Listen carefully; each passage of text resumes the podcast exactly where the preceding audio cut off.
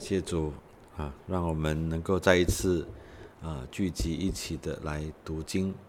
我想今天在第九章啊，就记录了曾经以迫害基督徒为乐的扫罗，他如何变成了一个啊以全身心为福音摆上，不自以为意，对人怜悯啊温柔啊，甘愿为主受苦或受死的保罗哈。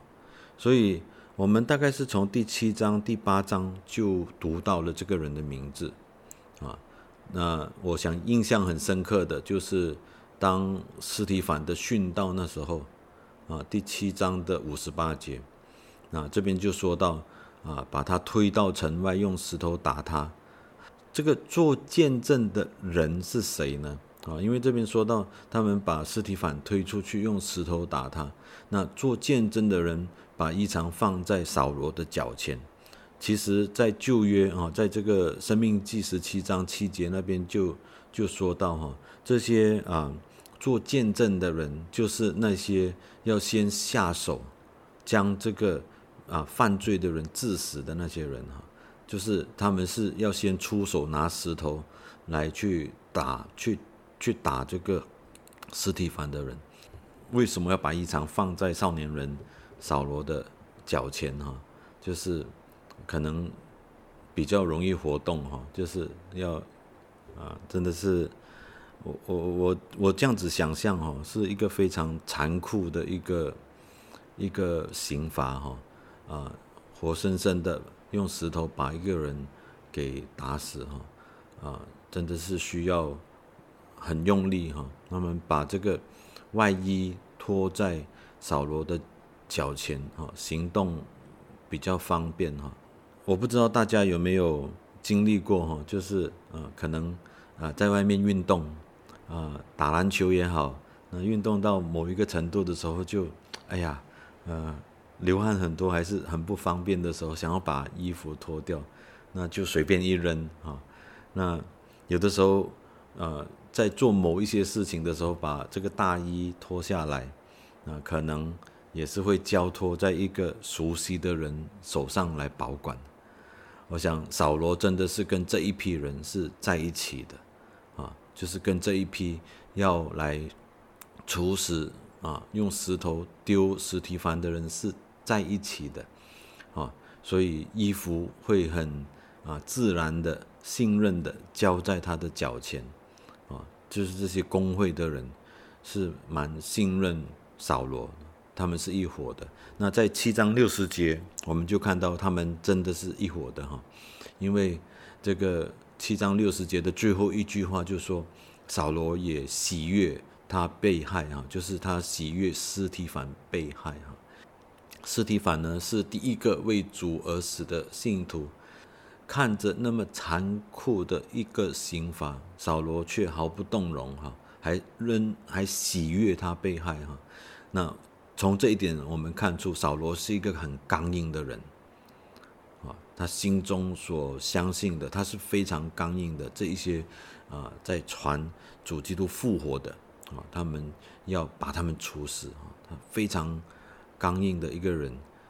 但是是主耶稣亲自拣选一个作为啊。接下来的这个第九章，我们就看到这整个的记载啊，其实是很很奇妙。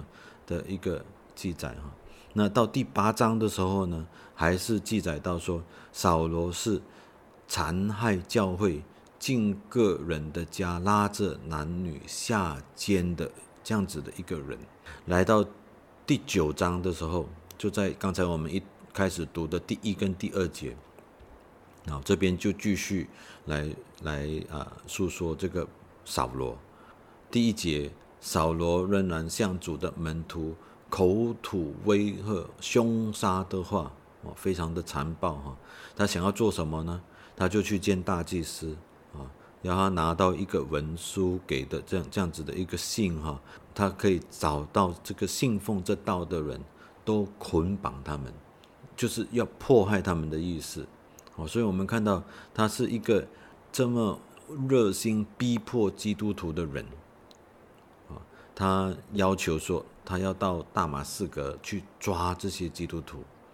这个大祭司发的这个文书就等于好像一封这个公函一样啊，因为这个罗马政府啊授权啊给给这个犹太公会一些的权柄，也就是要他们管理各地会堂中的犹太人。那不过他们管辖是有这个区域性的限制的。那大马士革因距离犹太地不算远，所以。当地的会堂可能还是仍然由犹太的工会所管辖。那保罗本身啊，他是这个法利赛人，却肯去向这个撒都该哦，就是这些呃文士啊，这些大祭司求文书哈。那可见保罗对基督徒啊，确实是非常的恨恶哈。那第九章的三到九节就记载了保罗取了文书。那这一段的记载呢，相信我们都来回的一直都在读哈，啊，应该都很熟悉。就是他在大马士革的路上遇到了耶稣，被大光照瞎了眼，然后他问为什么啊？他他听见耶稣问他说为什么要逼迫主？经文中耶稣呼唤他的时候说扫罗，扫罗。他这个是用亚兰文来说的哈，这是耶稣和门徒惯用的语言。那主耶稣更命令他进入大马士革啊的城来等候。那保罗啊那时候已经看不见了哈，他就遵命而行。那经文里面还记载说他有三日不吃不喝。这件事情的发生呢，不是单单扫罗一个人知道或经历，因为圣经里面有特别记载到说他有一些同行的人。这些同行的人也很重要哈，因为有一个这样子的记载，有这样子的一个证明，这些同行的人也听见了声音，但是没听懂这声音对保罗说什么。保罗之后眼睛就看不见了。那第九节的时候就说到他三日不能看见，也不吃，也不喝。扫罗在这之前哈，他是大大逼迫基督徒。他为什么逼迫基督徒啊？我想他是一个非常敬虔的人啊，他他会认为说，我今天以这样子的一个行为啊，是因为一个敬虔的表现。在这件事情发生，主召唤的这件事情发生呢，他就发现了一件事情，他自以为的敬虔，竟然是在逼迫主，因为主亲口很清楚的告诉他说：“你为什么在逼迫我？”从当时受保罗逼迫的基督徒的立场来看，啊，他们对主耶稣要呼召这一位逼迫者的扫罗，其实心中是很难受的，因为不明白嘛，为什么是呼召这个扫罗？神甚至还特别指示一位基督徒亚拿尼亚去为扫罗按手祷告，所以我们也能够理解，当神。啊，召唤亚拿尼亚去做这件事的时候，其实他心中也有很多疑问哈。等一下我们会会来读到哈，亚拿尼亚是迟疑，他是不安，心中没有平安的。为什么要使扫罗的眼睛来复原？那主耶稣是体谅亚拿尼亚的心情，就特别说明扫罗是主拣选传福音给外邦人的器皿，亚拿尼亚才遵命去按手。医治保罗，亚拿尼亚的态度哈是也让我们有一些的学习。你说亚拿尼亚顺服吗？当神吩咐他的时候，他心中有一些的迟疑，他并不是一个马上就就来这个回复，或者是一口就答应。我们从当时的情况来看的话，看到基督徒都被逼迫，而且是由这一位名叫扫罗的人，所以我们可以理解说，这个亚拿尼亚他不安的心情。接下来的这一段对话呢，让我们有什么样的学习哈？我们来看第十三跟第十四节，前面记载了事情的经历，来到这边，神就呼唤这个亚拿尼亚去做这个啊按按手祷告的事情。第十三节，亚拿尼亚就回答说：“主啊，我听见许多人说，这人怎样在耶路撒冷多多苦害你的圣徒。”第十四节，并且他在这里有从祭司长得来的权柄，捆绑一切求告你名的人。我心中就想：难道主不知道这一切吗？亚拿尼亚需要这样子来向主说这一些话吗？所以在这边到底有什么样的学习呢？我们看到亚拿尼亚他与主对话，他在这个对话中。诚实的倾吐他心里的想法，他不明白，他也没有假装，他就是直接就这样子讲。你今天对着你的上司讲话，你可能心中有很多的疑虑，你心中有你你就想说，哎，我这样子讲啊，会不会得罪他？其实亚拿尼亚他他就很诚实的，他就直接把心中的那些疑问就向主来造成了这样子的一个交通。他坦诚的倾诉，有很多时候，当我们遇到难处的时候，我们遭受到逼迫的时候，我们在困难里面的时候，我们有没有来到神的面前向神倾诉？我们就看到主也会来聆听我们的这些呼求祷告。那当然，主就继续的来对亚拿尼亚说话了。当然，亚拿尼亚最后他还是去了九章的十七节。啊我们就看到他进那家，把手按在扫罗身上。这时候他怎么称呼扫罗？他就称呼他说：“这个兄弟扫罗。”我们就发现到原原来在神和亚拿尼亚这样子的一个交通之后，亚拿尼亚在见到扫罗的时候，他已经接纳他是自己的主内的肢体了。我想在亚拿尼亚的这件事情上，我们真的是有。好一些的学习哈，怎么样的向神来倾诉心中的话语？神又借着圣经怎怎么样的不停的向我们说话？可以是引领我们，也可以是安慰我们，明白神的旨意，在我们前面的道路要怎么样的行，怎么样的做？那你说，哎呀，亚拿尼亚，你看都名字都记载在圣经里面呢。我是我，我是谁？上帝会会这样子跟亚拿尼亚说话的样式来向我说话吗？我想我们要明白一下哈，神那个时候召唤亚拿尼亚，他不是使徒，他也不是长老啊，他只是一个的门徒而已。所以，我们有的时候读经，我们就可以多方的去想一下，这个记载到底是什么意思？他只是一个普通的门徒，对今天的人来说，他就是一位信徒。可是神仍然使用他，他不一定说哦，我一定要去啊，使用一位啊有名的基督徒啊，要使用一位教会里面的长长老啊，在这边真的哦，让我们看到神他以他的主权，他去。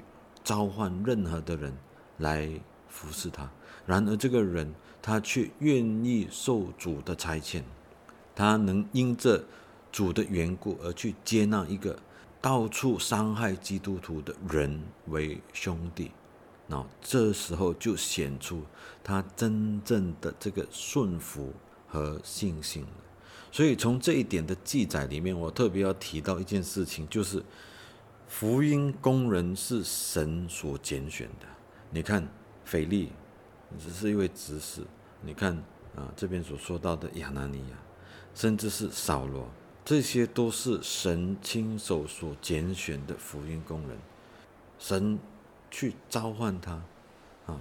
我想在这件事情上，当我们反对神的时候啊，世界好像与我们为友；当我们亲近神的时候，世界就与我们为敌啊！这是一个非常真实的事情，完全就在保罗接下来被召唤之后，他所发生的事情。那个九章十九到二十二节，我们进入这一段的记载哈。扫罗的改变之后，当地的犹太人就想要杀他了，从一个逼迫基督徒的人，变成一个遭受逼迫的人。这个召唤。很很奇妙哈！当初扫罗他是喜悦看到尸体反被杀，现在他成为尸体反了，他变成一个像尸体反，那这一切都是神的计划，凡事的发生都定在主的掌管之下。保罗他是说希腊话的犹太人哈，圣经里面记载到他呃奉主的名放胆传道，并与说希腊话的犹太人讲论辩驳啊，在二十九节那边，他们就想法子要杀他。神的召唤哈，刚才我们提到亚拿尼亚，现在我们来看一看扫罗的背景哈，他是什么样的一个人？是擅长说希腊话的，他生长在基利加省的大树。那他在耶路撒冷的传道，主要就是针对那些说希腊话的犹太人，就是从罗马帝国各地回归到耶路撒冷定居的犹太人。那现在他却和斯提凡一样。像说希腊话的犹太人传福音，又像斯提凡一样被说希腊话的犹太人所逼迫。这时候的他哦，其实是和斯提凡一样，他接替了斯提凡护教和传道的工作。保罗他那么热切传讲真理，使他的生命又遭到威胁，所以当地的一些弟兄哈就送他到大树去。那我我想在这边我们看到一件事情哈。扫罗绝对没有为自己的生命做这样子的一个计划，成为接替尸体反的人啊！就让我们看到福音的工人真的是神自己亲手所拣选的。那扫罗的这个经历哈，从他归入基督的名下之后，他只做一件事情，就是马不停蹄的一直在传福音。这时候我们就来审查我们自己了。我们信主之后。圣灵就感动带领我们去做一件事，但是很多时候我们却胆怯止步，不能前行，也不要回应神的召唤。我想从扫罗这个蒙拣选被召唤服侍主的样式，我们可以真的看出福音的工人不可能是人选定或计划，那唯一的可能性就是由神所拣选的。那今天对我们来说也是一样，神拣选我们。让我们成为他的子女，啊，神也让我们从他的话语中看到他拣选我们来去传讲福音。我们在传福音的时候，我们依然还是会遇到反对的声音啊，或者是这个反驳的人，啊，甚至是在我们选择全时间侍奉，走在这个侍奉的道路上。我们今天虽然不受生命的危险，不过很多时候还是遭受这些困难逼迫。如果我们因此而放弃，那就掉入了这个魔鬼撒旦的诡计当中。我相信神必会来加添每一位他所拣选的人啊力量。人若回应神，神必定赐能力。无论我们的背景像亚拿尼亚，不是使徒，也不是长老，就是一个的门徒。但是当我们看到，他愿意顺服主的召唤，主就使用他成就了大事。我们看一看扫罗，扫罗他是一个便雅悯人，他是一个希伯来血统，父母是法利赛人，能讲希腊话，而且他是一位叫做加马列的学生，他掌握犹太人的历史，懂得诗篇，他知道先知的作品，我相信很熟悉的哦。你看他接下来真的是马上就开始传道哈。他有这样子的一个底子，但是当他认识主耶稣基督，他看到从死里复活的基督之后，他完全就改变了。这个人能够得救，就跟和领受圣灵都是神的作为。当神召唤的时候，不管你是那门徒，或者是有背景的扫罗，其实他们都还原，他们都回到。什么都不是，就在神的面前。神怎么样使用亚拿尼亚为扫罗按手祷告？祷告之后，就被圣灵充满，势力复原。在这边，我们看到这完全是神的主权，神的拣选得救的人，像扫罗，的确三天三天里面不吃不喝，眼睛看不到。那在这个按手祷告之后，他就变成了是基督的人，明确的一个得救。得救者就只有一件事，就是被圣灵感动之后认罪悔改。今天并不是我们所想象中的那种，哦，这个按手祷告之后，哇，这个不知道有没有打雷，有没有闪电哈，有很多特殊的这种情况，这种事情所发生。其实在这边的记载哈，就是看到扫罗的一个认罪悔改，他信基督是救主。那他的生命就发生了巨大的改变。今天跟我们许多人一样，当我们归入主的名下的时候，你的那个悔改、认罪，就是最奇妙的作为。扫罗的生命因着认罪悔改、归向基督而发生了巨大的改变。他公然在大马士革会堂宣讲耶稣是神的儿子，他迫不及待要告诉许多的人，尤其是他的同胞，神也使用他向外邦人来传说主耶稣的复活。我想从第八、第九章的这个学习，我们可以看到一件事情。当时这个福音是传到最不想传的群体里，就是外邦人、撒玛利亚人，在他们当中被传开。而基督徒也在人最想不到的情况之下，就是在这个大逼迫之下，因为顺服神、忠于神的大使命，而福音传开了。他们亲眼见证了这些奇妙无比的事情。那今天的情况也。会是依然如此啊！主的大使命不是出于人意，而是由神来带领。所以，我们无论是在哪一个岗位上，我们在哪一个生命的阶段里面，我想神使用我们，我们就把这个福音来传开，完全是由神来带领，而我们是要完全的服服神的带领，神就必成全。我们看到腓力传道。他是神在引领的一个福音事工，埃提阿波人的这个太监信主，是神大能的作为。保罗的这个归入到主基督的门名下，也是一个神奇妙的拣选。我们先前也读了彼得的传福音啊，那刚才在第九章里面也有读到一段关于彼得，他继续这个传福音，他也是神的，他是顺服神的旨意。顺服神的带领，所以我想，在今天的这一章哈，甚至是说从第八章到第九章的开始，我们从一些人物的身上，从一些事件上，我们真的是要有许多的领受跟得着，也让我们在面对今天我们呃各种不同的的这个生活的情况里面，我们就能够紧紧的依靠着主耶稣基督，因为我们都是他所拣选、所召唤的。来把这个福音来传开，来荣耀主的圣名。那今天我们就呃先分解到第九章哈，虽然我们没有办法逐节哈一节一节的这样子来分解，不过我想这对我们也有很大的帮助了，也让我们能够不停的啊在自己的时间来去思考这一些宝贵的话语啊，求神帮助我们。